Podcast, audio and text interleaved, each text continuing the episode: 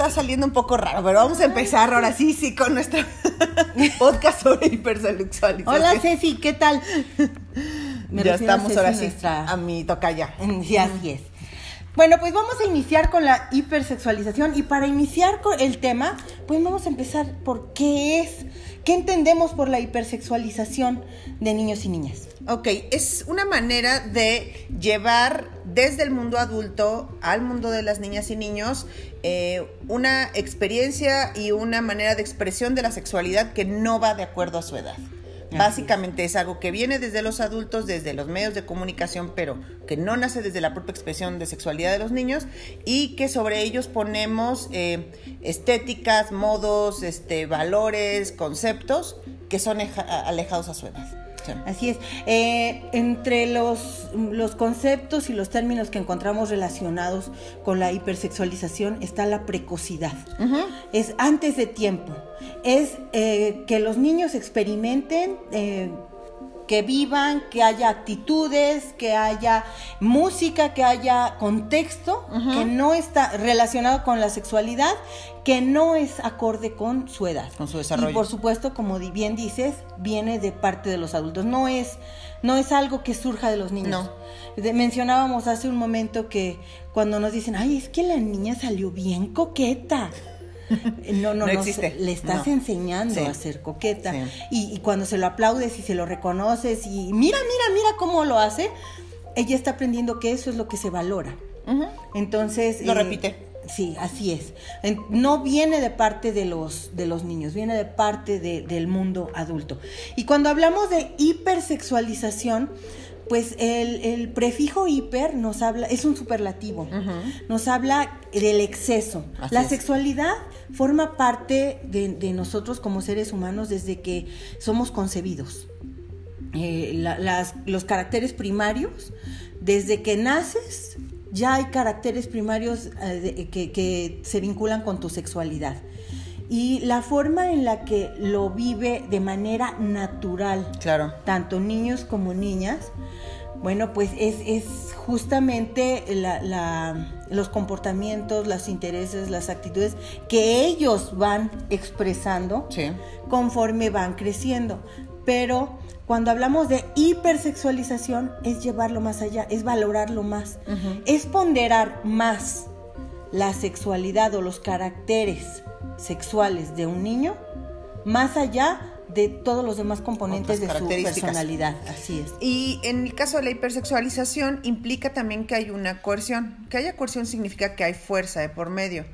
No necesariamente es una fuerza física, sino la, una manera de coerción es también la cantidad de veces que nos exponemos a un estímulo, em, la frecuencia con la que lo hacemos y la insistencia de otros para que hagamos X o Y cosa, ¿no? Si en el festival de la escuela deciden bailar reggaetón y en el coche mi mamá escuchó reggaetón y en la fiesta bailamos reggaetón.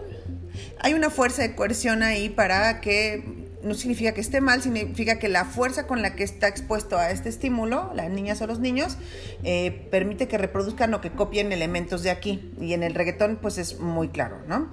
No es para satanizar ningún género, porque igual hay letras así en la banda y en las baladas, ¿no?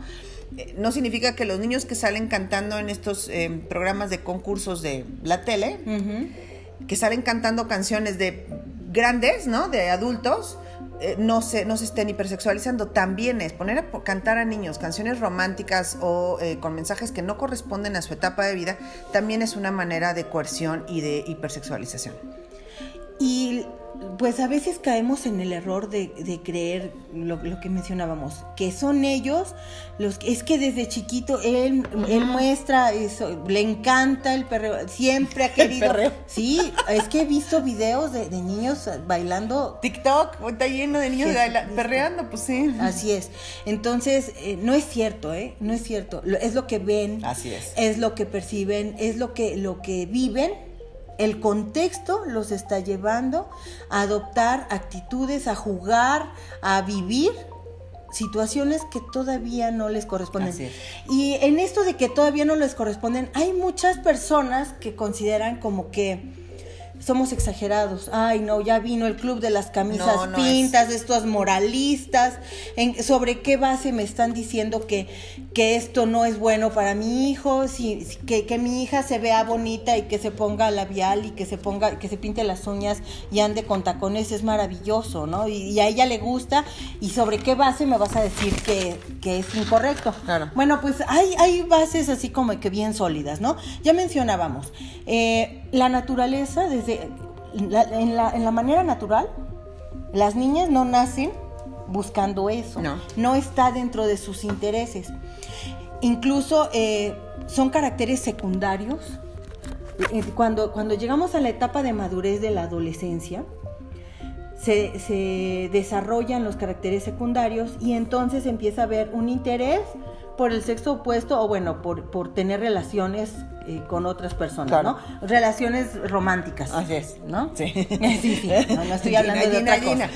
Pero, pero un interés por, por, la, por otra persona, en, enamoramiento, digamos, ¿no? Y el que me luzca bien la blusita y que la cadera se me vea más bonita y que el, el pecho se me vea más erguido, esos intereses corresponden con la etapa de la adolescencia. Entonces, ya por ahí estamos rompiendo el esquema natural por naturaleza todavía no le corresponde a esa niña andarse preocupando por cómo se le ve el pantalón y, este nunca tendría que preocuparle la neta pero si fuera así tendría que ser mucho más grande así es así es. Bueno por lo menos eh, sexualmente el desarrollo sexual que se da en la adolescencia eh, está muy lejos de la etapa eh, incluso preescolar. Es que sí vemos que hay niñas y niños que ponen a bailar estas cosas y que ponen a fomentar este tipo de pues, de demostraciones, eh, incluso en etapas preescolares, o sea, niños muy pequeños. Em, yo creo que es importante dar ejemplos, Gina, para que veamos dónde podemos identificarlo, para bajar esto que de pronto parece tan abstracto, que es pues, una hipersexualización. A lo mejor tú dices, pues no, no reconozco ninguno de mis conductas en esto, pero está más normalizada de lo que creemos, ¿no? Y más metida en la vida cotidiana de lo que creemos. Hay muchos momentos y situaciones en las que damos, favorecemos que se reproduzca esto. Así es. Eh, en, en, este, en este punto que tú mencionas, yo creo que una parte crítica, una parte grave es que le estamos haciendo creer a los niños que su físico y su apariencia son más importantes de lo que realmente son. ¿Sí? Entonces, eh, eh, ¿qué problemas podríamos generar más adelante si nosotros le hacemos creer a los niños que los niños no tienen filtros? Cuando, cuando son pequeñitos no tienen filtros, no, no conocen la diferencia entre realidad y fantasía, la, van, la van conociendo y la van aprendiendo, pero tú eres la fuente de la información, ¿no? Entonces, si tú le estás enseñando que la parte física y la parte de la apariencia y la parte del labial y del tacón y de, y, y de tener novia y de tener novio es lo que vale, qué efectos vas a tener en la personalidad, en los criterios con los que esa personita va a tomar decisiones más adelante. Claro. ¿Y qué es lo que va a valorar de sí? ¿Qué tal que suba de peso esa niña o ese niño? Claro. ¿O qué tal que, que no sea tan bonito como los niños de las revistas? Así es. Y entonces ya no valgo. Eso es lo que estamos Por supuesto, es lo que está sembrando. Así es. Este, hay muchos ejemplos que podemos ver en la vida cotidiana donde esto se pasa y de pronto ya se normaliza y justamente por eso sobre eso queremos pues poner el foco para eh, que dentro de las familias pensemos de qué manera si queremos seguir contribuyendo a que se reproduzca este sistema de hipersexualización de los niños. Ahora, todo esto tiene que ver mucho con temas de consumo, ¿no? O sea, las marcas están interesadas en que esto suceda. No es una teoría de la conspiración, simplemente lo que importa es el dinero, ¿no? Y entonces es a quién le puedo vender más y, qué, y de qué manera puedo vender más mis productos y puedo, ¿no? Eh, barnizarlos de todo este... Pues, ¿qué será, Gina? Como una cosa eh, sexual que no tendrían que tener. Así es. Lo que pasa es que eh, por, por naturaleza la parte sexual, la parte del erotismo, es, es un es algo que genera interés. Claro. ¿sí? Entonces, el poner en, darle una barnizada de erotismo, de sexualidad a cualquier producto, a cualquier persona que va a publicar mi producto o mi servicio, lo hace más atractivo a nivel inconsciente y a veces a nivel consciente, ¿no? Y eh, ahí se empiezan a generar los patrones. Así es. Ahí empieza, eh, a, tomamos como modelo lo que vemos en los medios de comunicación, la publicidad, la televisión, las películas, lo que se ve. De ahí retomamos nosotros el concepto de belleza, por ejemplo. Eh, es, es un prototipo, no es, no es natural, es algo que aprendemos a valorar. Y entonces los medios de comunicación que enfatizan tanto esta parte del erotismo y esta parte de la sexualidad también están contaminando nuestro propio concepto de lo que es un niño o una niña y la forma en la que los tratamos y ellos también como niños pues lo perciben. Incluso mencionábamos que hay algunas caricaturas, por ejemplo, el anime japonés, no todos, no podemos eh, generalizar, pero muchas veces el anime japonés está muy, muy sexualizado. Eh, hay, hay temas de sexualidad que se tocan sin reservas y sin filtros, y es contenido que está destinado para niños y niñas. Y como papás, muchas veces no sabemos ni qué están viendo los, los hijos, ¿no? Entonces, los medios de comunicación tienen una influencia pues muy, muy fuerte. La mercadotecnia tiene una influencia muy fuerte, muy determinante, y ahí es en donde nosotros tenemos que abrir los ojos. no nos damos cuenta. Y, y, eso que dices es importante, ¿no? O sea, tenemos que estar, como lo hemos dicho, creo que en todos los temas, es estar al pendiente, estar cerca y estar informadas nos permite saber mejor qué buscar, porque también podemos estar al pendiente y nada más viendo así todo y no entendemos qué está pasando, sino cuando sabemos qué buscar, entonces es mucho más precisa y mucho más útil la manera en que acompañamos, ¿no? Otros ejemplos que tenemos por aquí en cómo, de qué manera se demuestra esto es, por ejemplo, eh, revistas para adolescentes, como las que tenemos, vemos ahí en, el, en la fila del súper. Muchas revistas que están destinadas para, sobre todo para chicas adolescentes, traen artículos y traen temas de cómo te ver más sexy y cómo, ¿no? O sea, que, eh, no sé, o sea, cosas que tienen que ver con otras etapas de vida pero hay veces que niñas más pequeñas las consumen, exactamente. No es que la esté consumiendo la niña de verdad de 15 a 20, porque entonces pues no habría tanta bronca, Así es. pero la está viendo todo el mundo en la familia, ¿no? Eh, otra cosa es esta mm, em, cosa del maquillaje y accesorios para niñas. Em, yo lo he notado, Gina, que por ejemplo, en, dado que yo tengo un niño y una niña, fiestas de cumpleaños de Mateo, que no era más grande, todavía hasta los niños de 12 años, ¿será que le regalamos un balón, una camiseta, no? Así es.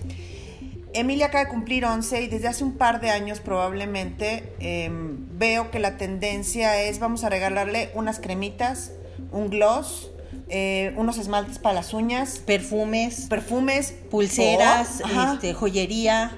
A niñas un kit de, de, de Miss no sé qué es como, ¿por qué? Y, además las marcas han hecho estos kits, o sea, tú entras a marcas de tiendas de, accesorios y demás y tienen su sección de, accesorios para niñas. Así es. Entonces, em, a, mí, me impresiona que en caso de los niños todavía se les siguen regalando, digo, balones, camisetas, videojuegos, otras cosas que tienen que ver con con su edad, con, su, etapa de vida, ¿no? Y sabes qué, con que el cuerpo sea valorado en función de su habilidad, de lo que puede hacer y no de cómo se ve a las niñas muy pronto se les empieza a juzgar y a valorar por cómo se ve, no por lo que puede hacer su cuerpo, no porque si son muy rápidas o son fuertes o son muy elásticas, eso no importa. O inteligentes, no, o no. Lo que importa es cómo se ven.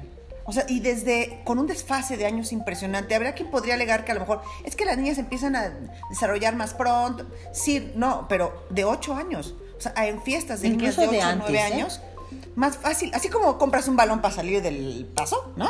Compran un set de cremitas. Ah, sí. Es como, ¿por qué? O una bolsa. ¿Por qué no otro balón? Una bolsa. Sí, ¿qué está pasando? ¿Por qué? ¿Por qué las queremos disfrazar de, de adultas, no? O sea, y eh, justamente en ese punto, eh, pues tenemos que hacer como que un paréntesis. Nosotros como, como mamás, como papás, como tíos, como abuelos, eh, algunas de las formas en las que se expresa este, la hipersexualización es eh, ese fomentar nosotros como papás que se arreglen, que se vistan. Claro. ¿Pero por qué? Porque son como mi Barbie, como que mi hija es mi Barbie. Vamos a vestirnos igual, vamos a peinarnos igual. Mira, te compré unas sandalias con taconcito iguales que las mías. eh, tú te pones tu gloss, yo me pongo mi labial y entonces no nos damos cuenta, o sea, por supuesto que la mamá que hace eso no es porque no, tiene la intención. No, no, es malvada, pues, pero. De, de afectar a su hija o de dañarla. Simplemente es que no se ha detenido a reflexionar que la niña está en una etapa de vida diferente a la de ella y entonces, pues. Eh, eh, no, no está bien disfrazarla de adulta. Podemos vestirnos todos de rojo, podemos vestirnos todos de verde en casa, o sea, o para salir, está bien, Está bien, yo solo estoy hablando o refiriéndome cuando disfrazamos, disfrazamos de adultas a las niñas. Ahí es en donde está la hipersexualización. Cuando nosotros, eh, como si fueran Barbies, como si fueran muñequitas, la, voy a vestir. Ay, mira qué bonitos esos mayones le quedan. ¿Qué es eso? ¿Qué es eso? Sí, y no, estoy hablando con moralismo. No. Estoy hablando eh, de... Es que es un daño, pues, o sea, es un daño palpable y ahorita vamos a ver cuáles son los riesgos de lo que de, de, mantener esta práctica. Eh, las fiestas de spa, por ejemplo, y esto que no se lea, por favor, como una crítica de nosotras con el dedo, así de mamás, no hagan fiestas de spa. No, todas hemos pasado por ahí, todas hemos hecho un montón de cosas que tienen que ver con esto. Simplemente cuando hay que hacer conciencia para, en la medida de lo posible, dejar de replicarlo, porque sí es una manera de, maltrato y de daño.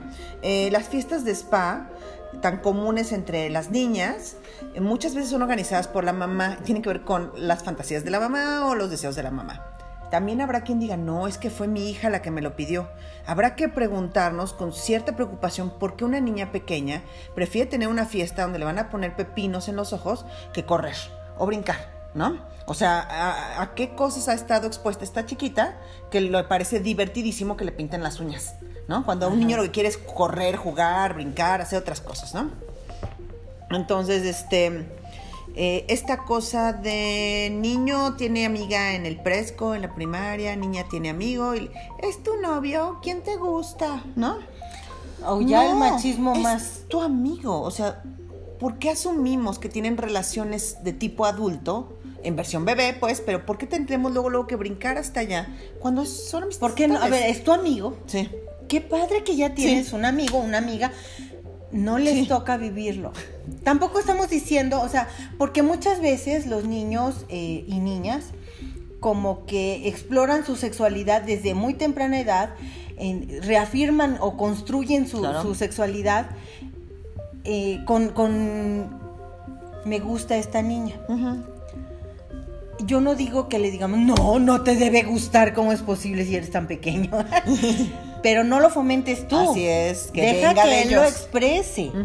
si, si él lo expresa, bien, escúchalo, qué bien, pero no lo fomentes tú, déjalo vivir. Así es. Déjalo pensar. Déjalo en paz. Así es. Si tú le permites que, él conozca o ella eh, conozca, explore, que, que se manifieste, que se exprese, estás haciendo lo correcto. Si tú lo fomentas, porque además pues es que mi hija está bonita, ay, pues es una, una ilusión mía, es una proyección mía. O por ejemplo, también tenemos el prototipo eh, en las películas en general a nivel mundial. Cuando hablamos de películas de, de adolescentes, de niños, niñas, eh, en la escuela siempre hay uno que es el guapo, el más talentoso, el deportista, el exitoso, y la niña que es hermosísima, preciosa y que es la que más destaca. La porrista. Y entonces si tú como mamá o papá compraste ese concepto, oh. entonces el hecho de que mi hija se vea más bonita porque se pone labial, porque se pone ruborcito, porque se puso determinada ropa y yo se lo fomento, estoy haciendo que compre ese criterio y yo estoy relacionándolo con el éxito. Así es. Sí, o sea, así como que el éxito está vinculado con la belleza física.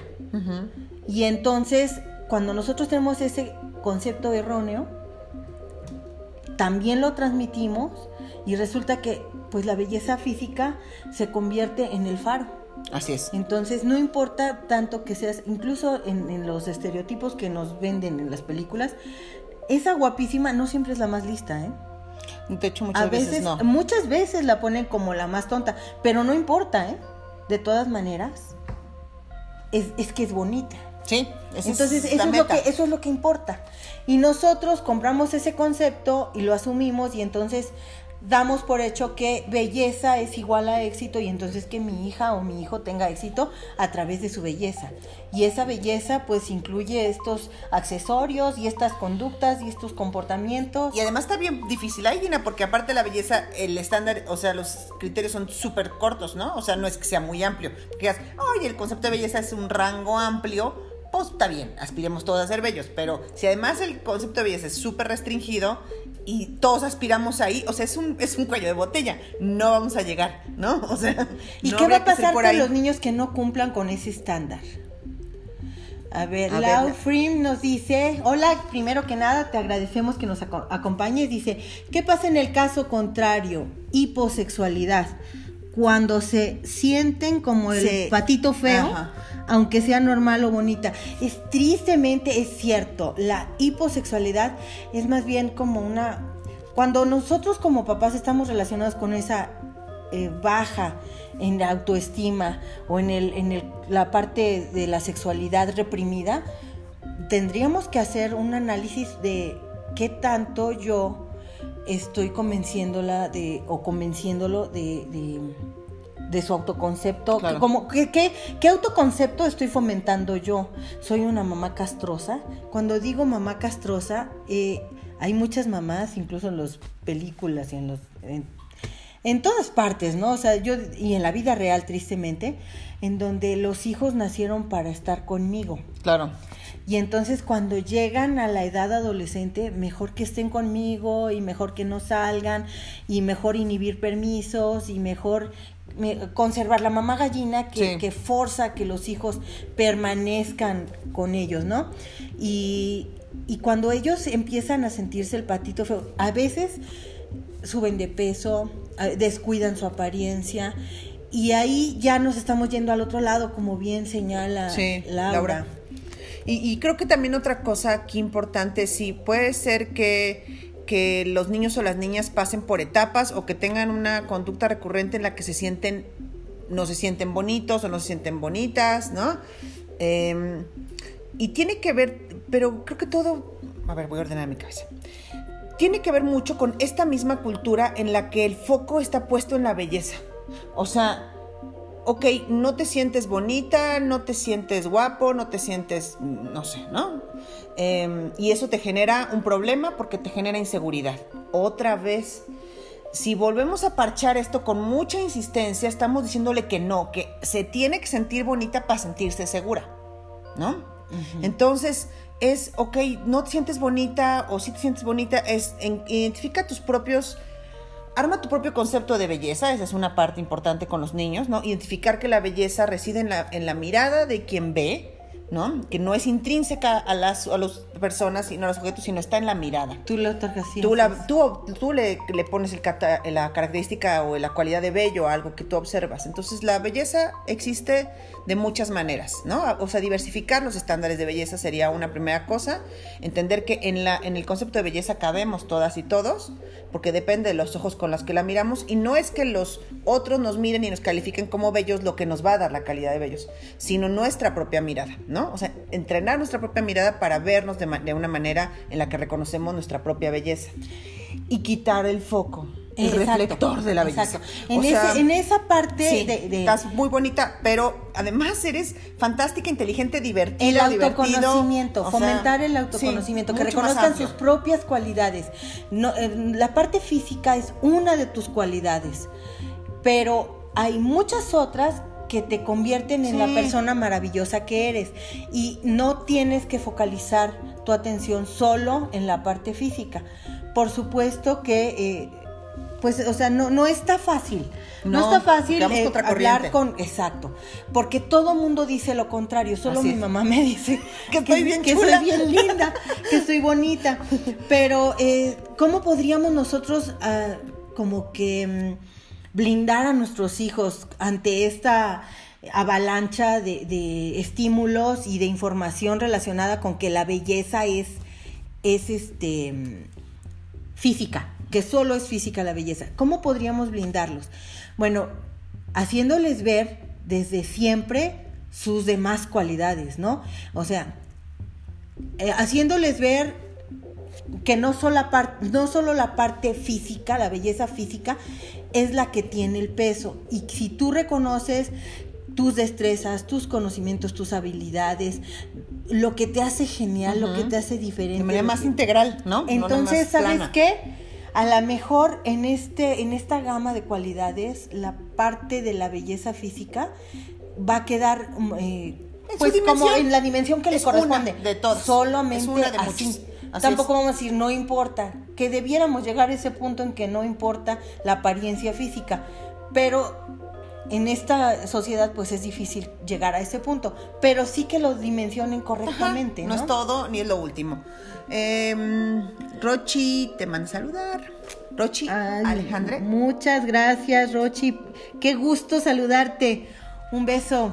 Bueno, este, otra cosa es, bueno, ¿qué riesgos? O sea, todo esto que está mal porque Gina y Cecilia dicen que está mal, porque es moralmente mal. No, porque se ha probado que tiene impacto en el desarrollo y en el crecimiento de los chamacos, ¿no? ¿De qué manera? Uno es, estamos formando a quien está expuesto a este tipo de estímulos y le estamos diciendo constantemente, sé bonita, sé bonita, sé sexy, sé guapo. Eh, estamos formando personas que tienen eh, una menor capacidad de tener un pensamiento por sí mismo, de pensar por sí mismos, de tener pensamiento autónomo, porque están sujetos a la presión y, presionados para reaccionar a como el grupo les dice que tienen que portarse. Entonces son personas que pueden ser más fácilmente manipulables, así porque desde niños lo han sido, es de, haz, ven, ponte así, párate, posa. Em, genera mucha ansiedad también e inseguridad en niñas y niños porque em, si constantemente se están espejeando con otros y con otras a em, medir su belleza y por lo tanto su valor, siempre va a haber gente más guapa que nosotros, siempre, seguro, ¿no? Entonces, imagínense que nuestra seguridad esté basada en cómo nos vemos y cómo se ven otros y cómo esos otros nos aprueban a nosotros. Entonces, nuestra seguridad va a estar verdaderamente peor que la bolsa de valores ahorita, peor, porque se va a estar, ¡ay, se nos fue!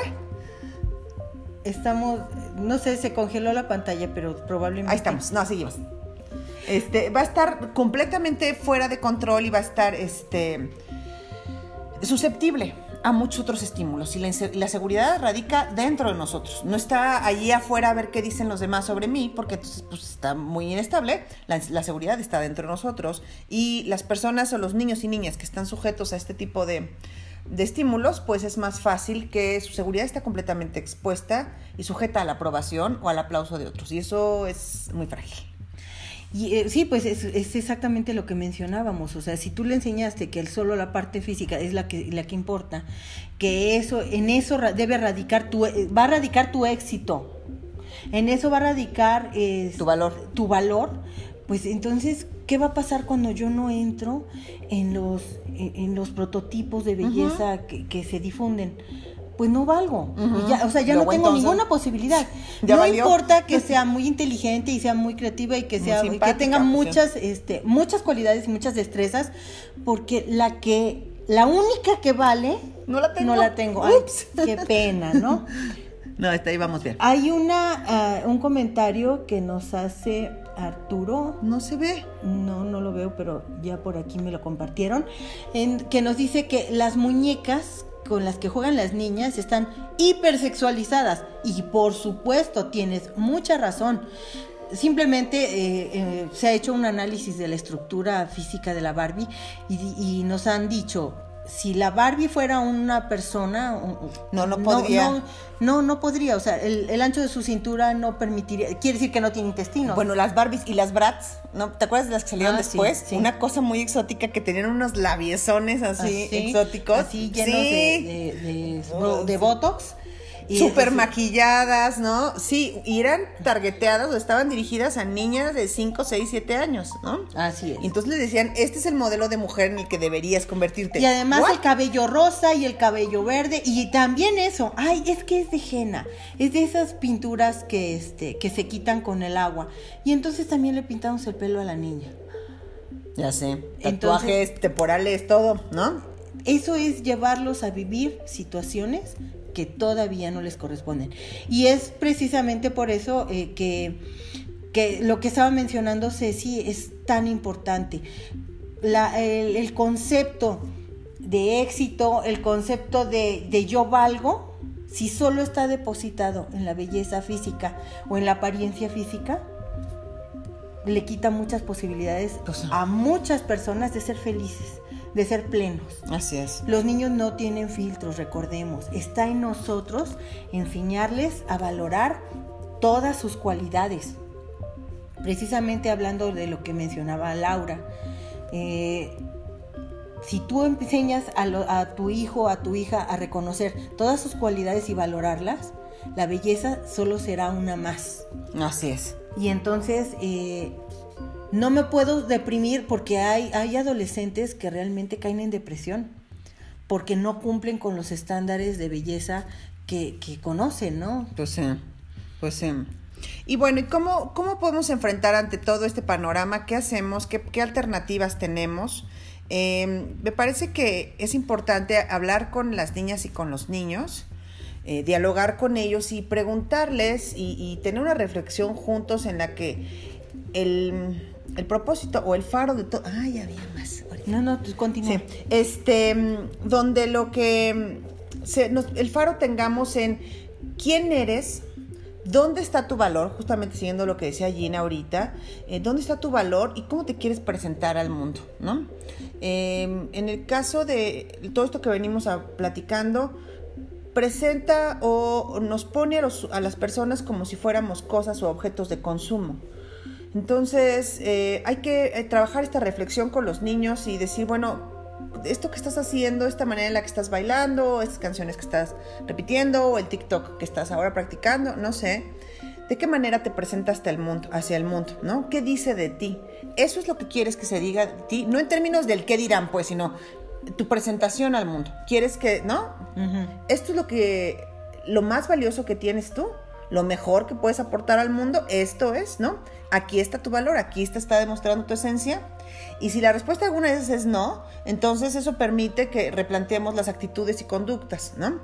Em, haciéndole una fiesta a mi hija de spa, ¿qué le estoy diciendo? ¿Qué mensaje le estoy dando? Nada es ingenuo, nada es inocuo, todo tiene consecuencias y todo tiene un mensaje y todo tiene simbolismos, todo tiene. Entonces, si a mi hijo que es súper buenazo en el foot le hago además una fiesta de foot, estoy celebrando junto con él sus habilidades y lo estoy impulsando y lo estoy motivando. Si a mi morrita de 5 años le hago una fiesta de spa, ¿qué mensaje le estoy diciendo? O sea, sí estamos mandando mensajes y sí importa. Pareciera que no y, como hace rato platicaba con Gina, lo hacemos muchas veces las mamás de manera pensando que es un juego, que es inofensivo, pero tiene peso. Sí hay un mensaje que se está pasando, ¿no? Eh, ¿Qué otra cosa que podemos hacer? Eh, no vamos a vetar todas las expresiones que vengan desde los niños. Las, las que vengan desde ellos, Así es. bien. eh, son válidas. Válidas, Porque están explorando todo. el mundo. Así es. En- y porque están vivos, ¿verdad? Sí, sí. Entonces, bueno, pues la verdad es que eh, si ellos quieren a- a lo- expresarlo y manifestarlo, bien. Lo que no se vale es que nosotros seamos quien, quienes estamos fomentando, quienes estamos incidiendo, quienes le ponemos eh, la música, el programa, la- las cosas que, que los llevan hacia allá, porque nosotros tenemos un propio concepto de que la, la hipersexualización no es mala, que la hipersexualización es símbolo de éxito. eh, y, y ahí es en donde nosotros estamos torciendo todo. ¿no? Y o nosotros no, o por omisión, porque también dejamos que hagan y consuman lo que quieran. Pues no, a lo mejor no dices, yo no le voy y le pongo a Maluma Baby, no, pero... ¡Qué horror! Pero, pues, no se estás dando cuenta que está oyendo tampoco, ¿no? Entonces es, pues no, si no eres por responsable por acción, a lo mejor eres por omisión, ¿no? Habría que revisar ahí. Y em, para terminar, me perdí la hoja. Ah, ya. Este. Em, te digo, va- valorar mucho más la función del cuerpo, muy- más función que forma, eso es importante, ¿no? Valor, en tema esto de criterios chonchos, es démosle mucho más valor a la función que a la forma, celebremos el cuerpo por las cosas que puede hacer, más porque cómo se ve. Cómo luce, ¿no? Cómo luce. Porque las habilidades además se mantienen, el cuerpo en su forma va a cambiar muchísimo, pero las habilidades son, se mantienen, ¿no?